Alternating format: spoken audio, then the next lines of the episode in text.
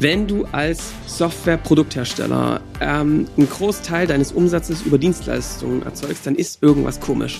Und das liegt oft daran, dass man in einer riesengroßen Komplexität gefangen ist, wo man ganz viele individuelle Kundenwünsche umsetzen wollte. Und irgendwann fragt man sich, wie kriegen wir das alles wieder in den Griff? Und der Tobias Nestler von DevBoost ist heute bei uns. Und wir besprechen zusammen aus der technischen, aber auch aus der Business-Seite, wie kriegst du dieses Problem gelöst? Wie schaffst du deine Software wieder einfacher zu machen, besser handelbar? Ähm, und damit auch aus einer Komplexität herauszustarten. Jetzt geht's los.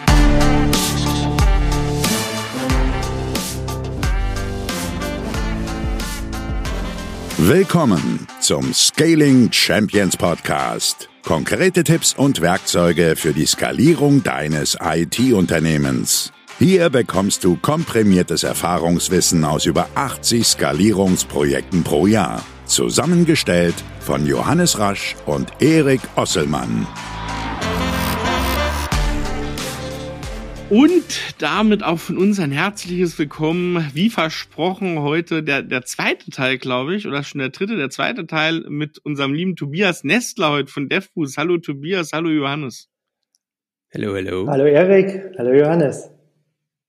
Hallo Tobias. Tobias, ähm, wir haben vor paar Wochen, paar Monaten jetzt schon fast, mhm. äh, eine Folge ähm, gehabt äh, und werden heute nochmal die nächste Folge machen, wo es so ein bisschen mal drum geht, okay, wie sieht der Alltag überhaupt äh, aus, wenn du Individualentwickler bist, aber selbst auch wenn du ähm, Softwareproduzent bist, wie so die ähm, ja die Leistungserbringung zum Kunden aussieht und wie man da eigentlich so die nächsten Schritte machen kann, weg von der ähm, von der 1 zu 1 Betreuung hin zum ähm, wirklichen System.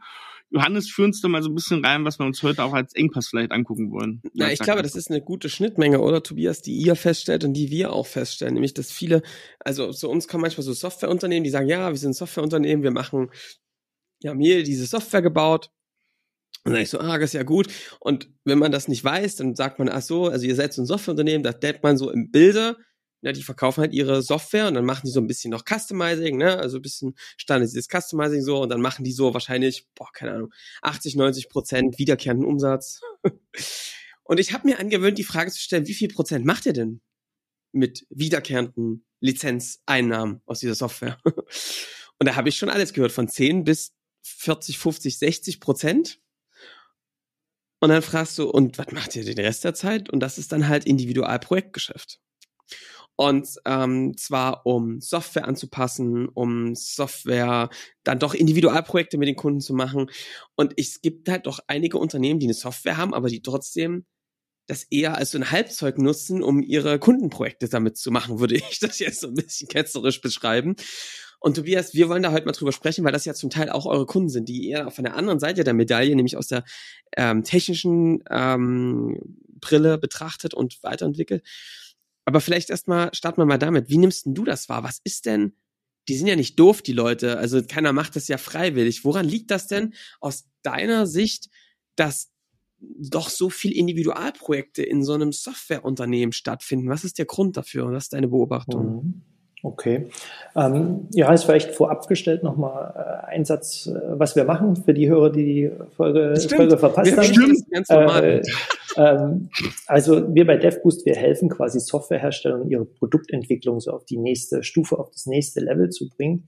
Das heißt sozusagen, zu uns kommen Kunden, die ein Softwareprodukt haben, ähm, die aber so merken, wir haben hier irgendwie so ein gewisses Plateau erreicht und wir müssen jetzt irgendwie was anders machen, damit wir, damit wir weiter wachsen können. Ja, also wir haben irgendwie vielleicht eine gewisse Komplexität in dem System, die wir jetzt schwer handhaben können, mhm. oder wir haben, äh, wir können gar nicht mehr so viele neue Mitarbeiter an dem Produkt arbeiten lassen, weil die sich dann irgendwie gegenseitig im Weg stehen, oder wir haben viel neue Funktionalität hinzugefügt, müssten jetzt aber das ganze System erstmal aufräumen, damit wir künftig wieder schneller sind. Das sind so typische Fragestellungen, mit denen die, äh, mit denen die Unternehmen zu uns kommen. Und wo es dann darum geht, wie kann man das jetzt äh, erkennen, was so die, die Engpässe, um in eurem äh, Wort, äh, ja. Wortsprech zu bleiben, sind, ähm, und das, äh, das aufzulösen. Das heißt sozusagen, unsere Kunden haben in der Regel ein, ein Softwareprodukt äh, bereits. Und mhm.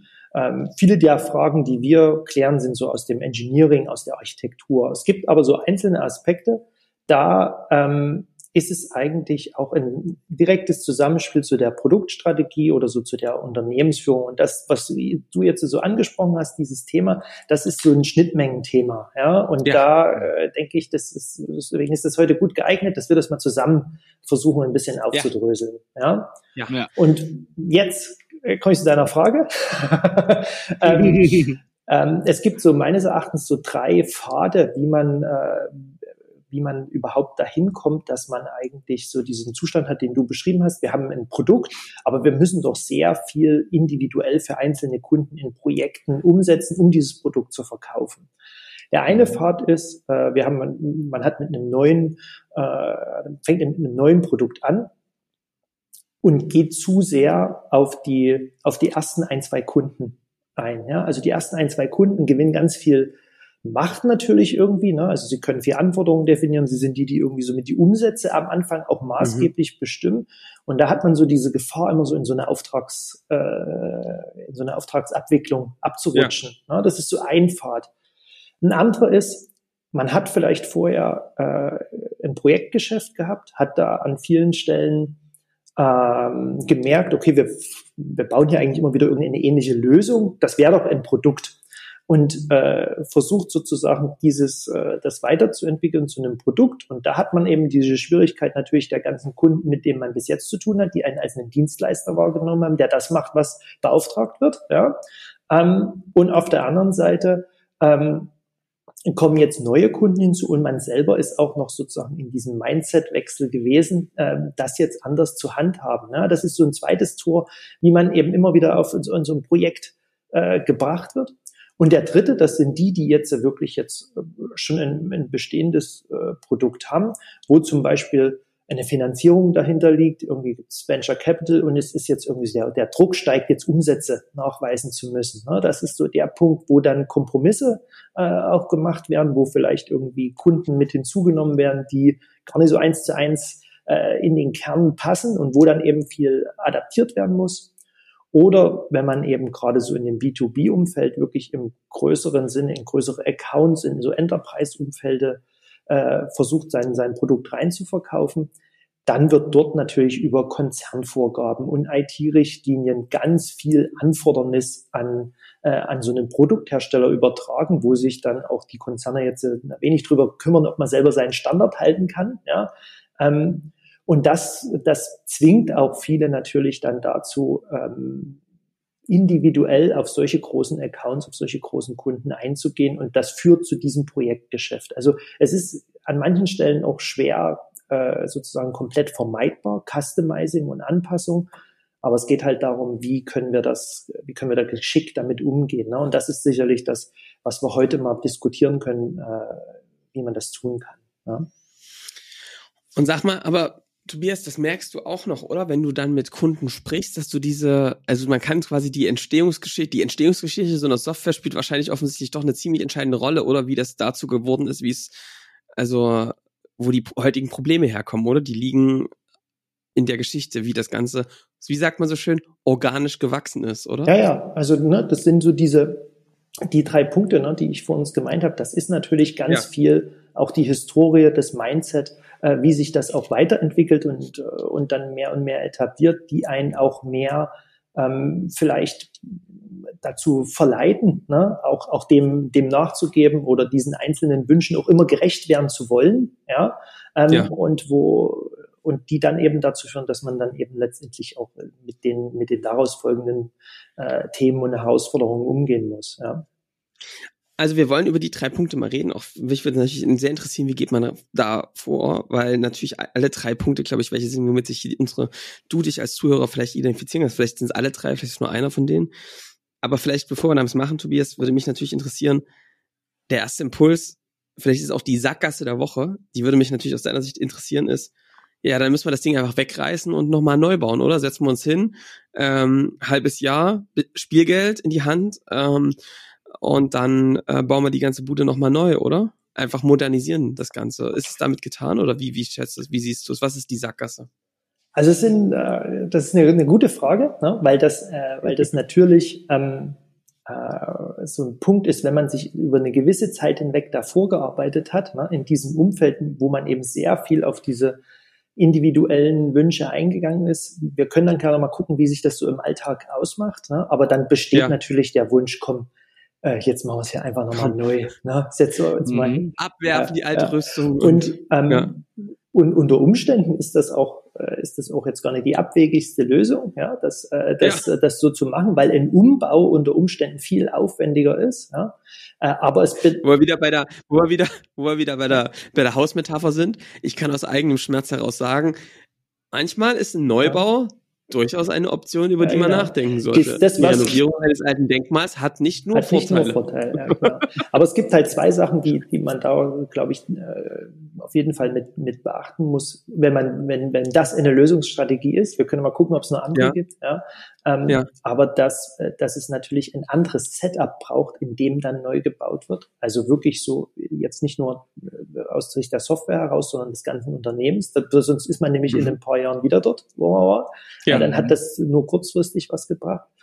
Und ähm, dass natürlich auch solche Neubaustrategien äh, die sind auch, äh, das, das ist auch wirklich schwierig zu machen. Also neben ein bestehendes, laufendes Produkt nochmal ein neues zu setzen, das äh, haben wir auch schon mit den ein oder anderen Kunden getan. Das, das birgt wieder eine ganz eigene Komplexität, ja, die dann noch mit dazukommt. Ja. Also weil du auf einmal zwei genau und an wem Produkte, genau und dann hast du da hast du nämlich noch eine Variante mehr, die du betreust ja. ja über eine gewisse Zeit. so ist das ja. äh, genau.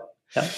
La, la, lass uns mal über die drei, also mhm. über die drei Dinge reden. Ich habe jetzt aber schon vernommen, die Sackers so ein bisschen, wenn du einfach nur jetzt versuchst, das einfach alles neu zu bauen, ähm, es muss schon auch mit einer Veränderung des Denkens und und des Setups irgendwie einhergehen und du einfach nur denkst, ich baue das einfach neu, mach bisher alles wie weiter, bist du einfach, machst es zwar neu, mhm. hast einen riesen Aufwand, aber bist, findest dich vielleicht in ein paar Jahren wieder dort, wo du eigentlich ja. aufgehört ja. hast. Was hat denn das, dieses Verhalten dieser Projekte für Auswirkungen auf, mhm. ähm, auf den Alltag dieser Unternehmen? Wo, was merkst, was ja, spürt ihr für Schmerzen? Ja. Also da gibt's, das, da gibt's wirklich jetzt viele Perspektiven. Ne? Ich kann ja mal anfangen, ja. vielleicht sind das auch welche, wo ihr sagt, da, da, da könnt ihr noch ergänzen. Also das eine ist, ähm, natürlich, ne, man hat jetzt irgendwie so sein, äh, eigentlich so das Produkt, äh, was man verkaufen möchte. Jetzt kommen immer die Kunden und sagen, hier, wir müssen das aber an der Stelle anders machen und hier müsstet ihr mal äh, das noch anders tun, ist ja nur Software, ne? das kann er doch mal umschreiben, mhm. ist doch nicht so schwierig. Ja. Ähm, und äh, verfolgt man diesen Pfad da zu lange, dann ähm, verwässert natürlich irgendwie das, was im Kern eigentlich das Produkt ausmacht. Ne? Und das ist, ist insofern schwierig, weil es dann immer schwieriger wird, so den Fokus zu halten. Was ist so im Kern dessen, was wir verkaufen? Und dieser Fokus ist wichtig für Priorisierung. Ne? Das machen wir, das machen wir nicht. Und ähm, es wird dann, und du kommst dann halt auch so ein bisschen in, so ein Identitätsthema, ne? Für was stehen wir ja. mit unserem Produkt eigentlich genau? Wir haben eigentlich gesagt, wir gehen in Industrie A. Jetzt haben wir aber auf einmal auch zwei Kunden aus Industrie B. Oder wir haben gesagt, wir machen Prozess X. Und jetzt machen wir aber auf einmal Prozess X und Y, ne? weil das eben gerade äh, opportun war, das, äh, das zu übernehmen. Mhm. Also das ist so ein, so ein Thema, dass es irgendwie Unklarheit über den Fokus herrscht. Und das ist immer, ja schwierig natürlich im Aussteuern von vielen Leuten. Und du hast dann auch, ich sag mal, viel ähm, Komplexität, ne, die, die reinkommt. Ne? Also ich kann, wenn man das mal so betrachtet, ne, was man da so miterlebt, hast du halt Kunden, die haben dann für wirklich für unterschiedliche Kunden haben die eigene Varianten dieses Systems. Das ist so im Kern das Gleiche, aber vielleicht ist der eine Prozess angepasst hier und der andere da. Oder sie haben. Also eine, eine Lösung für Weinhändler, eine für Buchhändler, ja, oder selbst, sie sind, ja, oder sie sind selbst für Weinhändler, aber für den einen ist eben irgendwie der Verkauf, der, äh, der Checkout-Prozess so implementiert und bei dem anderen ja. so. Ne? Also selbst in, auf so einer Ebene oder du hast halt dann wirklich unterschiedliche Versionen. Ne? Der eine hat die Version X und der andere hat die Version Y und du, du musst das, das, das handhaben. Das wird immer komplizierter. Ne? Und diese Kundenspezifika, wenn die dann noch sich sogar irgendwie im Code abbildet, ja, also mit wenn Kunde X, dann Code, so, Codefragment so oder in dem, wie die Software ausgeliefert wird. Für den einen wird sie so paketiert und ausgeliefert und für den anderen so dann, dann kommt man dann halt einfach in eine riesengroße Wartungsaufwände, man kommt in eine große Komplexität. Es ist gar nicht mehr so richtig klar zu definieren, wenn wir jetzt hier eine Funktionalität neu schreiben oder hinzufügen, ist die dann für alle verfügbar, nur für den? Ne? Und, und das muss alles gemanagt werden und das müssen Leute irgendwie im Kopf haben und das muss irgendwie über Software und Konfiguration sichergestellt werden. Und das führt halt zu ganz viel Wartungsaufwand, zu Instabilität.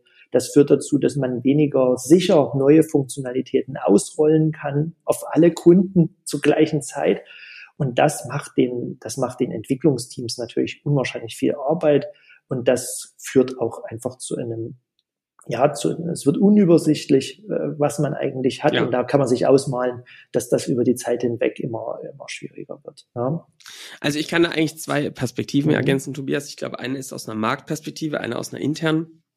Ähm, ich gucke mir mit den Unternehmern oder wir in den ähm, Sessions oft sehr an, was erzählen wir uns eigentlich für Glaubenssätze so gegenseitig, ja. Und ich merke, wenn du, ähm, wenn wir dann mit Unternehmen sind, die in solchen Komplexitäten hängen, ja, ähm, spürst du immer zwei Dinge. Erstens mal, man erzählt sich, auch wenn man das ganz dolle vermeiden will, wenn man weiß, was das anrichtet, entstehen irgendwann so eine Gedanken wie, wir nehmen uns ganz viel vor, aber wir werden langsamer, mhm. wir kriegen die Dinge mhm. nicht so richtig ja. schnell umgesetzt. Und da, weißt du, das ist dann schon so ein inneres Gefühl, dass sobald jemand mit einer Idee um die Ecke kommst, man innerlich sich denkt, oh Gott, wieder eine Idee, wir kriegen die wieder nicht so richtig schnell durch die Wand und es ist alles so langsam und so träge und es ist so anstrengend, die einfachsten Dinge zu entscheiden, ne? Weil, Tobias, mal so ganz konkret, da hast du eine Änderung, die möchtest du an der Einstellung machen. Jetzt musst du in den anderen Bereichen das alles durchbringen. Sonst ne, entgleitest du wieder. Und das, diesen Kampf kämpfst du noch beim ersten Mal. Und da sagst du, komm, wir müssen uns alle zusammensetzen und wir müssen uns abstimmen. Und das ist wieder ein Meeting. Da sitzen dann acht Leute drinne, ne, acht Stunden. Ich weiß, ihr seid ja auch Fans davon. Ihr trackt ja die Zeit, die Leute in einem Meeting sitzen und sagt mal, was kostet uns eigentlich gerade dieses Meeting? Mhm. Und ich finde das schön, weil das Opportunitätskosten sichtbar macht, die man ja sonst gar nicht sieht. Du denkst, ja, ist doch bombenmäßig, wir haben jetzt noch eine weitere Branche und noch die Kundengruppe und die, da gibt's ja mhm. nur Gewinne. Nee, nee, es gibt auch richtig teure Kosten und die entstehen genau bei solchen Meetings. Und ich glaube, Tobias, das machst du dann zwei, dreimal wo du dich in diese Runden setzt und denkst, boah, ist das anstrengend, jetzt diskutieren wir da, alle haben eine Meinung. Am Ende kommen wir dann zu keinem grünen Zweig, wir machen irgendeinen Kompromiss, der nicht Wasser, und nicht, also nee, nicht Fisch und nicht Fleisch ist, ja, um ja in unserem vegetarischen Podcast hier zu bleiben. Ähm, und und das machst du zwei, dreimal und irgendwann denkst du, nee, also, wenn wir uns jetzt nochmal mit allen abstimmen, dann dauert das wieder so lange, komm, wir machen das jetzt einfach. Die werden das schon irgendwann nachziehen und auf einmal entfernen sich diese Bereiche so voneinander und du hast ein haltloses Durcheinander. Also ich glaube, es macht sehr viel mit dem, was sich Teams zutrauen an Geschwindigkeit, wie radikal sie in der Umsetzung werden. Komplexität ist einfach der Killer. Und da kannst du, das finde ich ist ein großes Ding, da kannst du dir noch so viel vornehmen, ey, wir müssen engagierter sein, wir müssen fitter sein, wir müssen uns wieder mehr zutrauen. Nee, nee, du hast ein System geschaffen mit extrem viel Komplexität, da kannst du noch so engagiert sein. Die engagiertesten Leute verlangsamt das einfach. Und es ist noch ein Aspekt zu ergänzen. Es ist ja nicht nur dieses, du wirst langsamer, weil du viel mehr Sachen bedenken musst. Wenn du das dann machst und wenn du Sachen durchziehst und umgesetzt hast, wird dieses Thema immer instabiler. Ich stelle mir so einen Kenner vor, der auf sein Tablett, wo die Gläser ja. drauf sind, noch mal ein Tablett draufsteht, weil es wird ja auf der nächsten Stufe, auf der Weiterentwicklung, wird's noch mal komplexer und du wirst kriegst auch irgendwann Angst, überhaupt Veränderungen anzugehen. Ne? Also du bekommst sozusagen auch eine Scheu vor der Weiterentwicklung und das ist natürlich äh, der Tod jedes mhm. guten Unternehmens, wenn das Produkt nicht mehr in Iteration weitergedacht wird. Genau, Erik, also das ist, das ist, ja, ich, Erik, das ist ein guter Punkt ne, mit der Angst. Das ist dann wirklich so. Ne? Also wenn das einfach, ja. äh, wenn du das nicht mehr überblicken kannst, äh, so ganz genau, ne, was welche ja. Änderung wo bewirken kann, äh, dann ja. ist das natürlich ein Thema. Ne? Und so kommen dann eben so Instabilitäten in solche Systeme. Ne? Also das ist so, das sind, das sind Aspekte auf jeden Fall. Ein anderer Punkt ist noch, wenn das ähm, wenn man, wenn man dort sozusagen nicht aufpasst äh, und diese, diese hohe Individualität und diese Anpassbarkeit quasi jedes Mal ähm, so sehr nah an seinem Produkt hat, dann kann man natürlich auch nur ganz langsam neue Kunden onboarden. Ne? Das heißt, das hm. Wachstum ist eigentlich dann auch da, der, das Hemmnis oder der Bottleneck äh, sind dann die sind dann diese Projekte, die es bedarf, um mhm. dieses äh, sehr adaptierte System überhaupt äh, an den an den Mann zu bringen. Ne? Also äh, man verliert eigentlich auch so das, wo man ja hin wollte, ja? nämlich äh, diese diese Skalierungseffekte und so, die überhaupt richtig mitzunehmen. Ne? Und im Unternehmen hört man dann eben auch immer die Leute, ne, wie wir es schon gesagt haben, an allen Stellen wird über Komplexität geklagt. Ne? Und das hat dann eben, mhm. und das sind unterschiedliche Facetten, aber sie führen dazu, dass es langsamer wird, Liefergeschwindigkeiten gehen runter. Und das ist so das, mit dem sich dann ganz viel Zeit, ne, ganz viel Zeit wird sich dann, da muss sich damit ja. beschäftigt werden. Und da äh, das ist eine große Schwierigkeit, in der dann viele stecken. Also wir versprechen heute auch noch eine Lösung, aber um jetzt mal noch dem Ganzen einen draufzusetzen und die Leute jetzt hier vollkommen zum Schreien zu bringen, ähm, kann ich noch einen draufsetzen. Also es ist ja wirklich faszinierend, Tobias, was du da beschreibst. Ne? Da baust du eine skalierende Lösung mit viel Schmerz, extrem viel Geld und du baust das Ding und es kostet einen riesen Aufwand und Nerven, das ganze Ding zu bauen. Und dann kriege ich wirklich solche Äußerungen wie, wir können nicht mehr Kunden onboarden, weil unser Customer Success oder unser Pre-Sales oder wie auch immer, die müssen ja erstmal ein Projekt abschließen. Da, da sage ich dann immer, also seid ihr doch ein Projektunternehmen. Ja, nee. Aber halt irgendwie schon. Also wenn du, wenn du durch das, die Projekte, die du mit Kunden machen musst, bevor jemand onboardet, begrenzt bist, bist du faktisch durch Projekt, durch eine Projektorganisation ähm, die extreme Komplexität beherrschen müssen, abhängig. Und jetzt muss man sich mal überlegen, woher bekommt man Leute, die mit Kunden individuelles Customizing machen, ja, die Komplexität des ganzen Produktes verstehen mit allen Anpassungen, die es dahin braucht und dann Bock haben, das at Scale mit Kunden zu machen, ja, und das ist ein sehr anspruchsvoller Job. Auf jeden Fall. Den machen dann manchmal auch noch die Geschäftsführer. Was und zu einem ja. gewissen Problemchen führen kann. Ja. Ja, und da ist noch ein, da ist noch ein weiterer Aspekt, wenn du das so beschreibst, Hansen, auch das, was du gesagt hast, Tobias.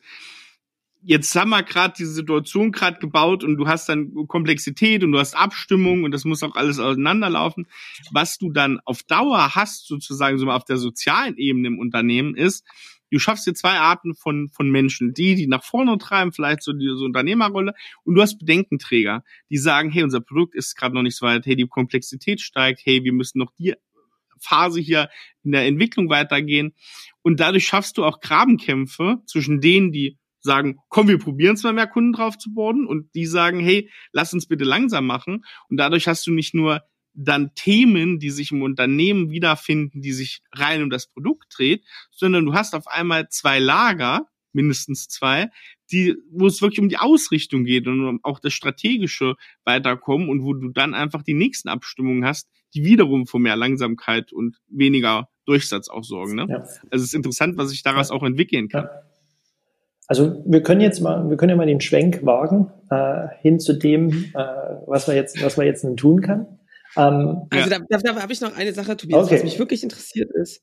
Ähm, das sind alles ja Punkte, wo man sich sagt, um Gottes Willen, so muss ich muss die Hölle aussehen. ja, ähm, das machen die Menschen ja nicht, weil sie doof sind und da total Bock drauf haben, in diese Situation zu kommen. Da sind ja Abgla Abzweigungen, die total verständlich sind.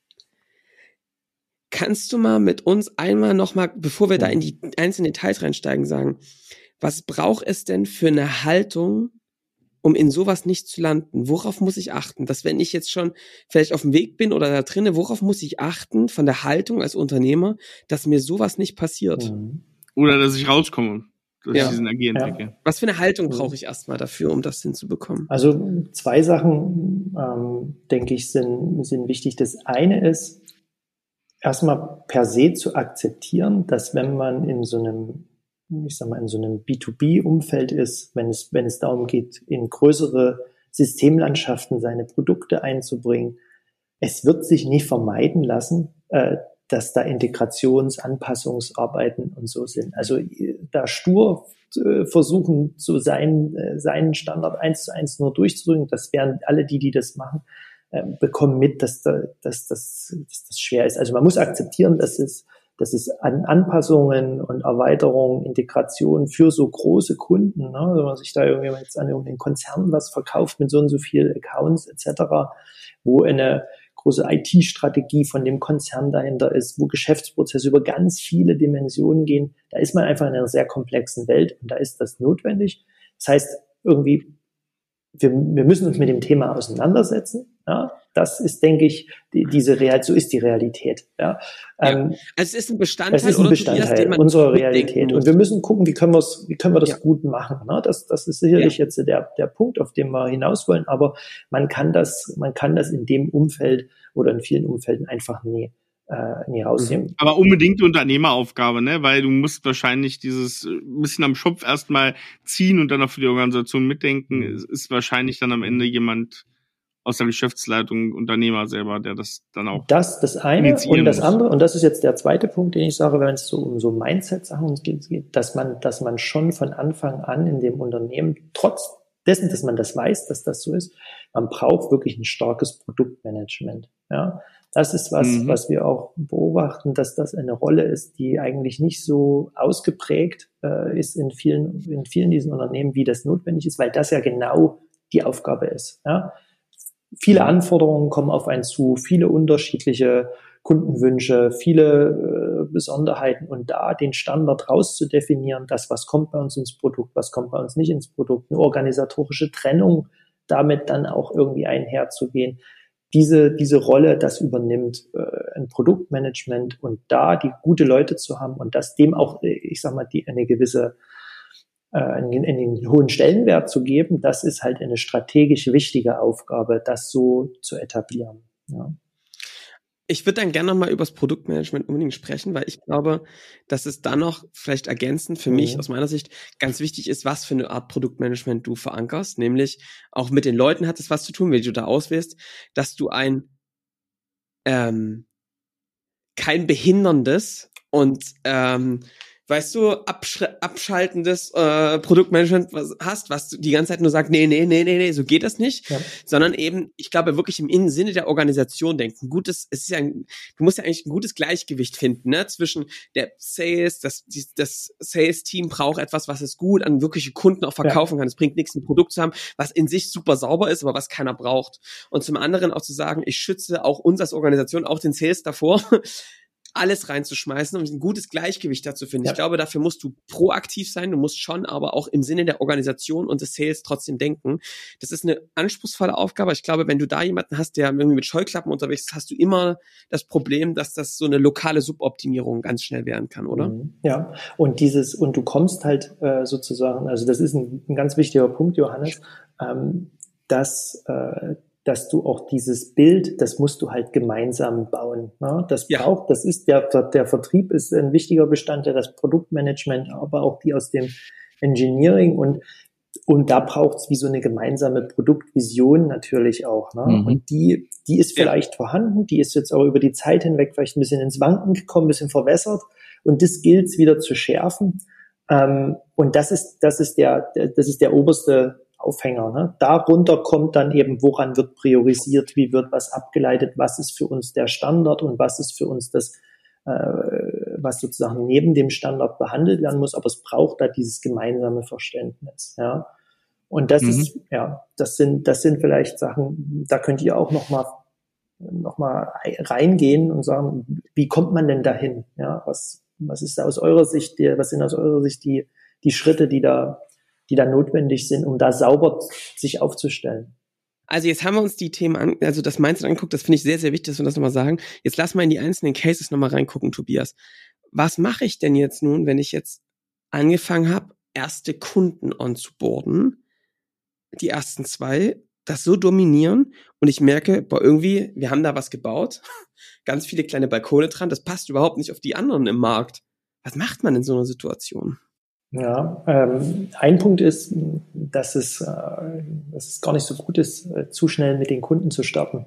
Ja, ähm, das ist vielleicht, es ist, äh, es ist vielleicht auch was, wo, wo ihr nochmal sozusagen da auch was dazu erzählen könnt, aber das ist eben, äh, dass es eigentlich äh, besser ist, erstmal wirklich sich ein gewisses äh, Feedback einzuholen, eine gewisse Menge an Kunden auch zu haben, die sagen, prinzipiell finden wir irgendwie diese Idee, diese Lösung, die ihr hier als Produktvorschlag gut.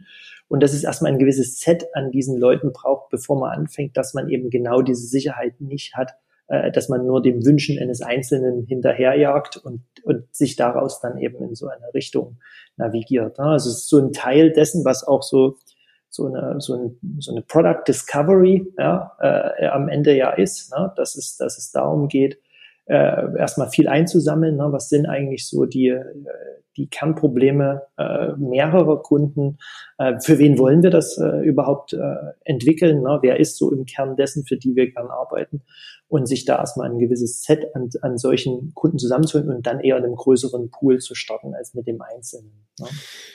Also da kann ich auch noch sagen, Tobias, ich meine, ich werde jetzt hier keinem was vom MVP und so zu erzählen und Prototyping, das wisst ihr alles. Und ihr wisst auch alle, dass man mit mehreren, also einem oder zwei Kunden das machen sollte. Die Frage, die man sich angucken muss, ist, warum passiert es denn oft nicht? Und ich glaube, es sind ganz einfache Dinge. Also ich kriege zum Beispiel immer schon ein bisschen Angst, wenn jemand sagt, also wir haben da mal ein Produkt gebaut, wir hatten einen riesengroßen Kunden, der hat uns das finanziert und jetzt haben wir das fertig gebaut und jetzt müssen wir das nur noch an weitere solche mhm. Kunden verkaufen. Ja.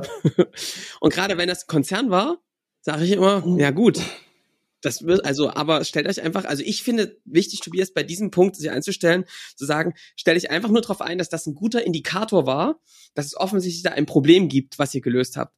Ob es das jetzt mehrfach gibt, in der Ausprägung und auch in dieser Lösungsfacette, let's see. Es ist ein guter Indikator, dass jemand so viel Geld in die Hand genommen hat, das mhm. zu lösen. Ob das jetzt wirklich ein hochskalierendes Produkt ist und was davon das Muster ist und was individuell, das ist die Aufgabe. Und ich kann da, glaube ich, an das, was du vorhin gesagt hast, gut anschließen, nämlich zu sagen, eigentlich ist das, was du vorhin beschrieben hast, gut die Ausgang, also gut die, die Beschreibung. Das, was du noch suchst, ist nämlich, und so habe ich es auch vorhin verstanden, Tobias, oder? Was ist der Kern des Produktes? Was ist das, was unumstößlich ist? Was ist bei jeder Variation und jeder Anpassung, die du machst, aber der Kern, der Code, der unverändert bleibt, weil du einfach sagst, das ist der Kern, das ist das, was wir dafür exzellent durchkämmen, was wir immer ja, besser ja, machen, wo wir auch, auch genau Kern unserer Wertschöpfung, ja was ist der Kern unserer Wertschöpfung und was ist dann die Oberfläche, das Frontend, keine Ahnung, das, was wir verändern müssen. Und für mich ist das deswegen so wichtig, mit fünf bis zehn Kunden zu starten, zu verstehen, was ist das Muster? Und Muster erkennst du nun mal nicht, wenn du einen Kunden und auch in der Regel nicht, wenn du zwei Kunden hast. Die Evidenz ist nicht sehr gut, ja, sondern zu sagen, wir müssen verstehen, was ist Kern und was ist Anpassung. Und ich glaube, dass das etwas in der, das musst du ja in der Grundarchitektur schon verstanden haben, weil du ja sonst das falsch zusammenbaust, oder Tobias? Da sag, kannst du dich jetzt technisch, kennt ihr euch besser aus, aber was muss ich, wenn ich, was muss ich denn verstehen, um dann zu wissen, wie ich das Produkt, Produkt von der Architektur ja, her baue? Ja, klar. Also das Engineering braucht das auch. Ja. Also es ist halt dann auch äh, Bestandteil dessen, so wie diese Software-Systeme gebaut sind. Ähm, ja. Man versucht das alles schon sehr modular zu machen und dem natürlich irgendwie die Möglichkeiten geben, sich zu erweitern. Und da gibt es dann auch ganz viel technische Möglichkeiten über Schnittstellen, Erweiterungspunkte etc. Sowas, äh, sowas dann im, im Nachgang möglich zu machen. Aber so ein Grund, Grundgerüst, das, das muss man natürlich wissen. Ja. Und und du hast eben, du hast jetzt den Fall angesprochen, wir haben, wir fangen, wir fangen an, ja, äh, mit dem Produkt und da ist das, ist das sicherlich richtig. Der andere Punkt ist aber auch natürlich, dass es, dass das auch zu einem späteren Zeitpunkt irgendwie nochmal wie so eine, eine zweite Iteration braucht. Ne? Man hat irgendwie mit ja. dieser, mit dem Produkt angefangen, man hat über die Zeit hinweg jetzt gegebenenfalls sich da äh, ja zu sehr verleiten lassen, das zu individualisieren. Ja, und jetzt, jetzt steht man da, wie kommt man jetzt wieder einen Schritt zurück? Wie finden wir wieder im Kern dessen das raus?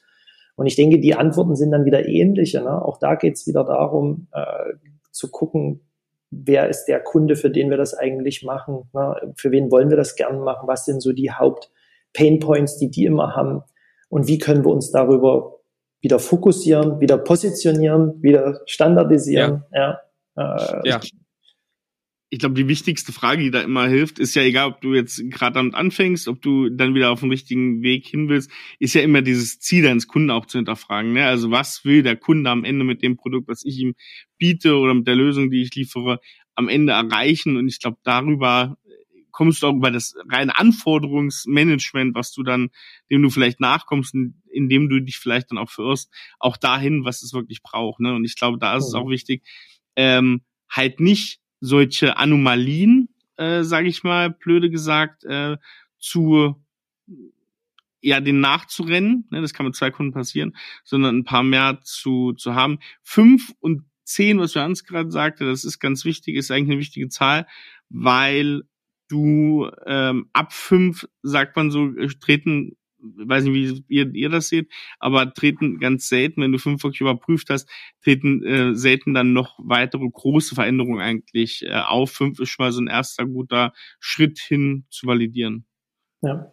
ja. Seht ihr das ähnlich auch aus technischer Sicht? Ja, also ich würde sagen, ja, du brauchst auch da natürlich irgendwie, es ist ähnlich, ne? Du brauchst, äh, du brauchst diese Gemeinsamkeiten, diese Muster an. Daran wird sich ja. auch äh, entwickelt, entstehen, gehen auch viele technische Entscheidungen damit dann einher. Ja. Ja. Ich, ich habe noch, noch zwei andere Punkte, ja. wo ich denke, das, ja. ist, das ist auch noch relevant. Das eine ist. Äh, wir haben so gesagt, okay, wir müssen mit allen zusammen letztendlich dieses, diese Produktvision schärfen und da haben. Und es gilt dann eben auch zu gucken, ja, wie, äh, wie incentiviert oder wie, ähm, wie motiviert ist der eigene Vertrieb im Unternehmen. Ja? Also sind die, äh, sind die sehr gut äh, ah, incentiviert auf kurzfristigen gut, ja. Umsatz? Ja? Ist das was, äh, was entscheidend ist? Dann, äh, dann ist das mhm. unter Umständen auch eine Quelle dafür, dass da viel reinkommt an neuen Sachen, die vielleicht gar nicht so 100 Prozent passen. Ähm, ähm, ist denen so mhm. ganz 100% klar, was im Kern das Produkt eigentlich leisten kann und was nee. Also das ist, äh, das ist auch immer wieder so ein Spannungsfeld hin zum Vertrieb, ja, äh, wo man sich, da, wo man sich gut äh, aufstellen muss. Mhm. Und der andere Aspekt ist noch, ne, also wir haben jetzt gesagt, okay, wir haben jetzt irgendwie, wir konnten irgendwie die, das Schärfen von dem, wie die Produktvision ist. Wir wissen um die Bedeutung von so einem Produktmanagement, dass eben da so auch so eine, letztendlich so eine Filterfunktionalität hat und so ein Management letztendlich dessen, dieser ganzen Anfordernisse. Aber wir haben auch gesagt, wir, wir wissen, dass wir mit mit diesen Anforderungen und diesen individuellen Wünschen von den Kunden umgehen müssen. Und die Frage ist, wie machen wir das jetzt? Ne? Also wir können einerseits immer definieren, was äh, was passt ja. bei uns wirklich in den Standard rein. Das geht dann in die Produktentwicklung auch und wird dann über die Zeit hinweg auch entwickelt. Und jetzt haben wir aber eben nun viele Punkte, die passen da jetzt nicht so rein. Was machen wir denn jetzt damit? Ne? Und hier ist es, äh, hier mhm. ist es wichtig, ähm, dass die, dass das Unternehmen da eine gute organisatorische Trennung findet. Von dem, die wirklich, die wirklich sich nur auf die Produktentwicklung konzentrieren und von denen, die das nicht machen. Bei manchen, bei manchen Firmen habe ich das erlebt, die haben halt eigene Teams dafür. Manche haben eigene organisatorische Einheiten, Professional Services etc. Und manche Firmen sind auch so restriktiv und sagen, nee, das mhm. ist gar nicht unser Geschäft, ja, äh, sondern das machen halt Dritte. Ne? Wir haben halt Partner ähm, und wir haben unser System in so einer Art und Weise erweiterbar gestaltet, dass das dann Partner komplett machen, ja, und dass es eben aus der Organisation heraus überhaupt gar nicht mehr betrieben wird. Da findet nun jeder seine Vor- und Nachteile in den einzelnen Stufen. Wie nah ist man am Kunden überhaupt noch dran versus äh, wie sehr beeinflusst das äh, diese, dieses Management dieser Projekte das, das, das, das Produkt.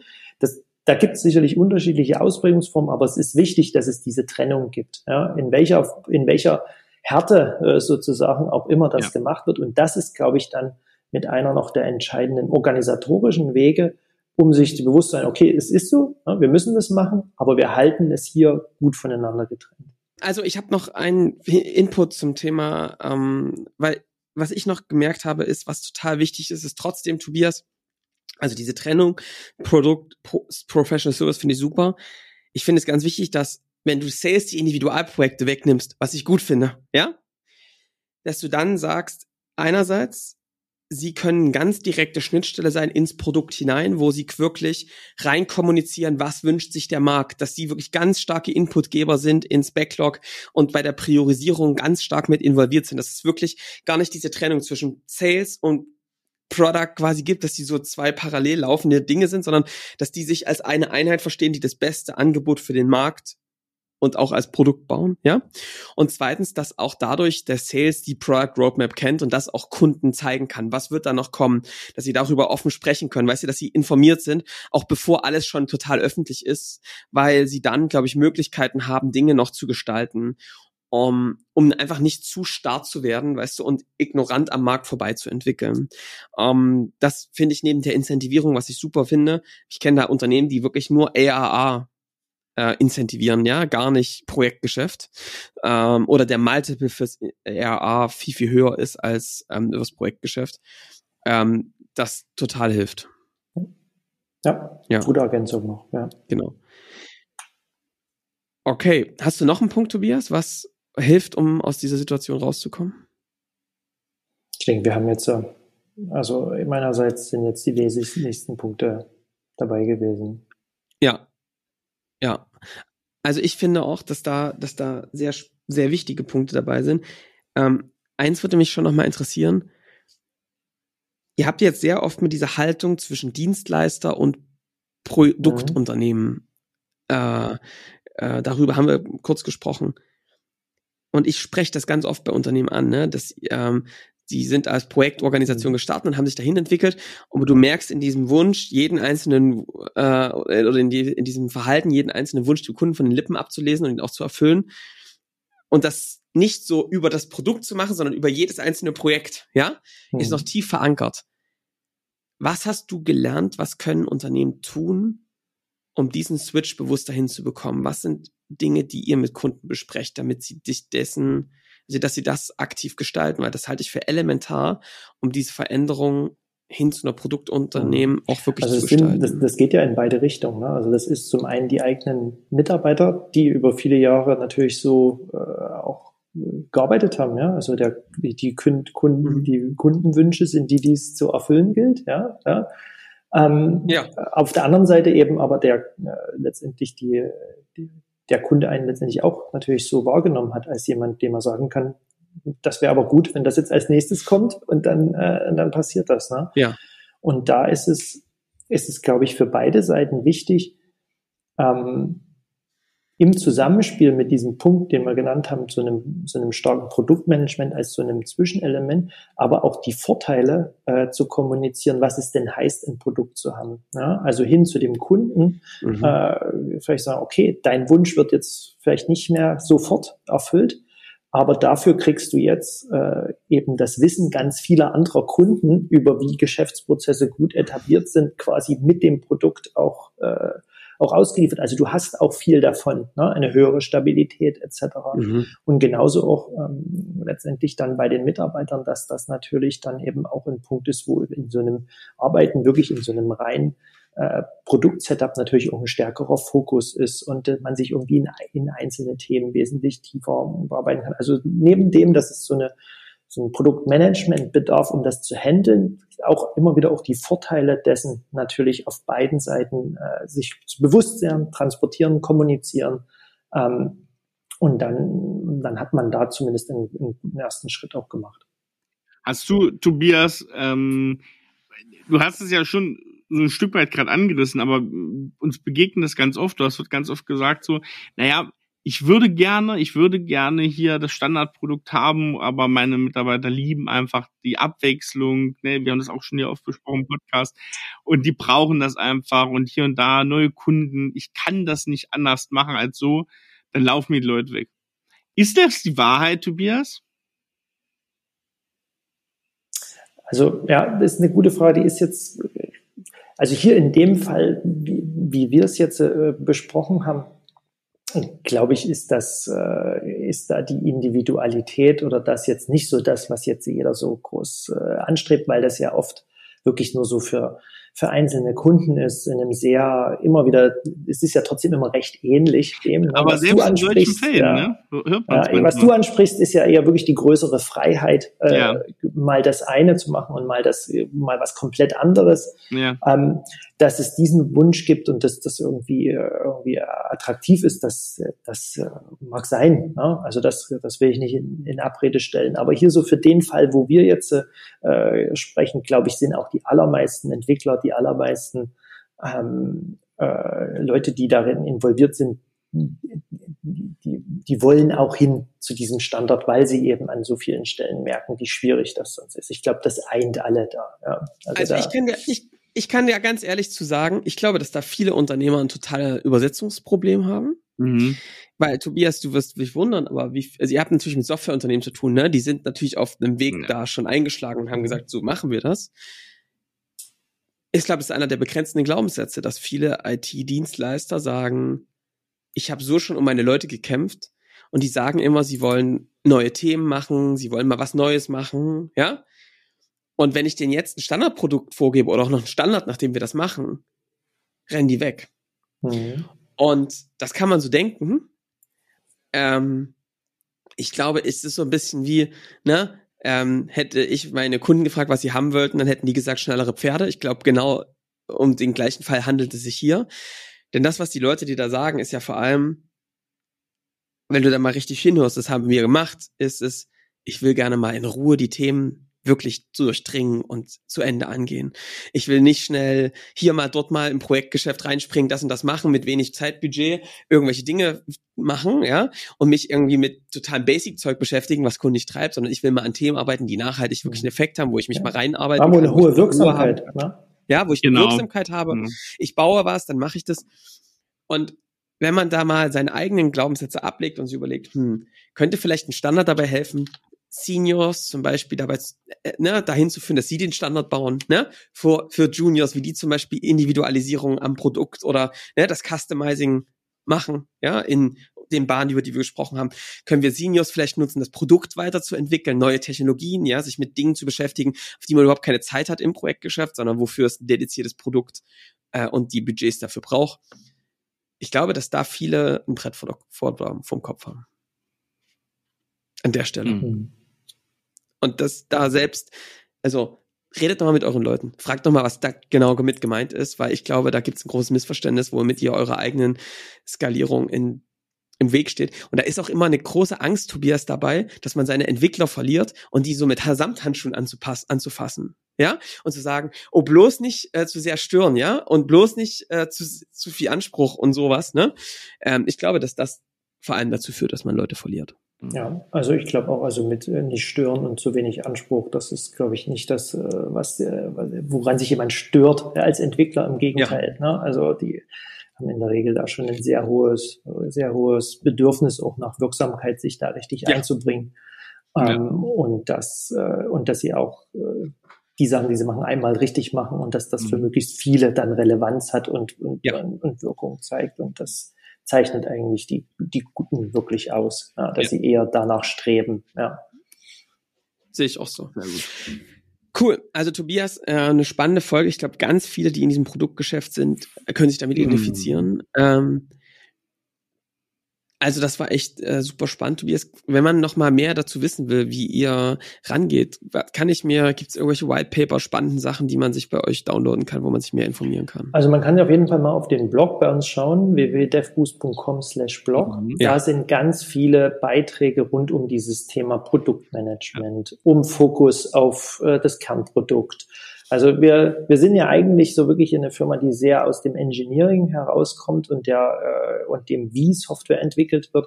Aber es ist halt, äh, wir merken halt immer, dass das irgendwie so diese, diese Nahtstelle darin, das ist das Entscheidende, was über den Erfolg auch letztendlich maßgeblich bestimmt. Deswegen ist es was, wo man viel Inspiration äh, zu diesen ganzen Themen bei uns ja. im Blog auch finden wird, weil wir immer wieder darüber schreiben. Mhm. Mhm. Sehr gut. Cool. Top. Macht das? Ich würde sagen, äh, danke Tobias, dass es da warst. Ich glaube, wir haben, wir haben vor, vorweg noch gesagt, wir haben noch einen ganz, ganz spannenden Aspekt, den wir unbedingt auch noch mal in der nächsten Folge mit dir besprechen wollen, nämlich äh, du hast selber mhm. gesagt, ihr seid ein Unternehmen, ihr kommt voll aus dem Engineering, ihr seid, ne, ihr seid im wahrsten Sinne des Wortes irgendwie so die Geeks, die da äh, geile Software machen und anderen dabei helfen. Und ihr habt so einen ganz eigenen, unglaublich sympathischen und uns äh, sehr abholenden Weg geschaffen, wie ihr auch Marketing macht. Und das finde ich, ähm, ist so ein schönes Paradebeispiel. Deswegen wollen wir total gerne in der nächsten Folge ähm, mit dir, wenn du da wieder Lust und Zeit hast für uns, mal darüber sprechen, wie geht so authentisches Kundengewinn, authentisches Marketing, ohne dass man sich verstellen muss, aber trotzdem, dass das irgendwie Bock macht und auch widerspiegelt, was das Unternehmen so im Kern ausmacht. Und da finde ich, ähm, seid ihr ein gutes Beispiel wer das noch nicht versteht, was ich da gerade rede, kann mal bei DevBoost ein bisschen gucken, vielleicht bei LinkedIn folgen, dann wird man das relativ schnell merken, was dahinter steckt. Ja, gibt's gute Videos. Gibt's gute Videos. Ja, das auf jeden Fall. Und ähm, das, da werden wir in der nächsten Folge nochmal sprechen, Tobias. Ist es okay, wenn ich die Einladung ja. hier mal ganz öffentlich ausspreche? Ja, das, das, das, Kommst, das können wir gerne mal machen. Kommst du ja, klar, ne? Das ja, ist gut. Ja, schön. Sehr schön. Äh, ihr Lieben, wenn äh, ihr sonst noch Fragen habt, dann könnt ihr euch natürlich auch mit Tobias gerne verlinken bei LinkedIn oder ähnlichen Plattformen und äh, da gerne mal ihn direkt schreiben. Ansonsten hören wir uns in der nächsten Woche wieder. Ihr könnt uns folgen bei allen Podcast-Plattformen, Spotify, iTunes, wo auch immer. Und auch gerne mal wieder eine Bewertung da lassen. Ähm, das freut uns natürlich auch sehr. Und ja, dann bis nächste Woche. Macht's gut. Ciao. Bis dann. Ciao, ciao. Ciao.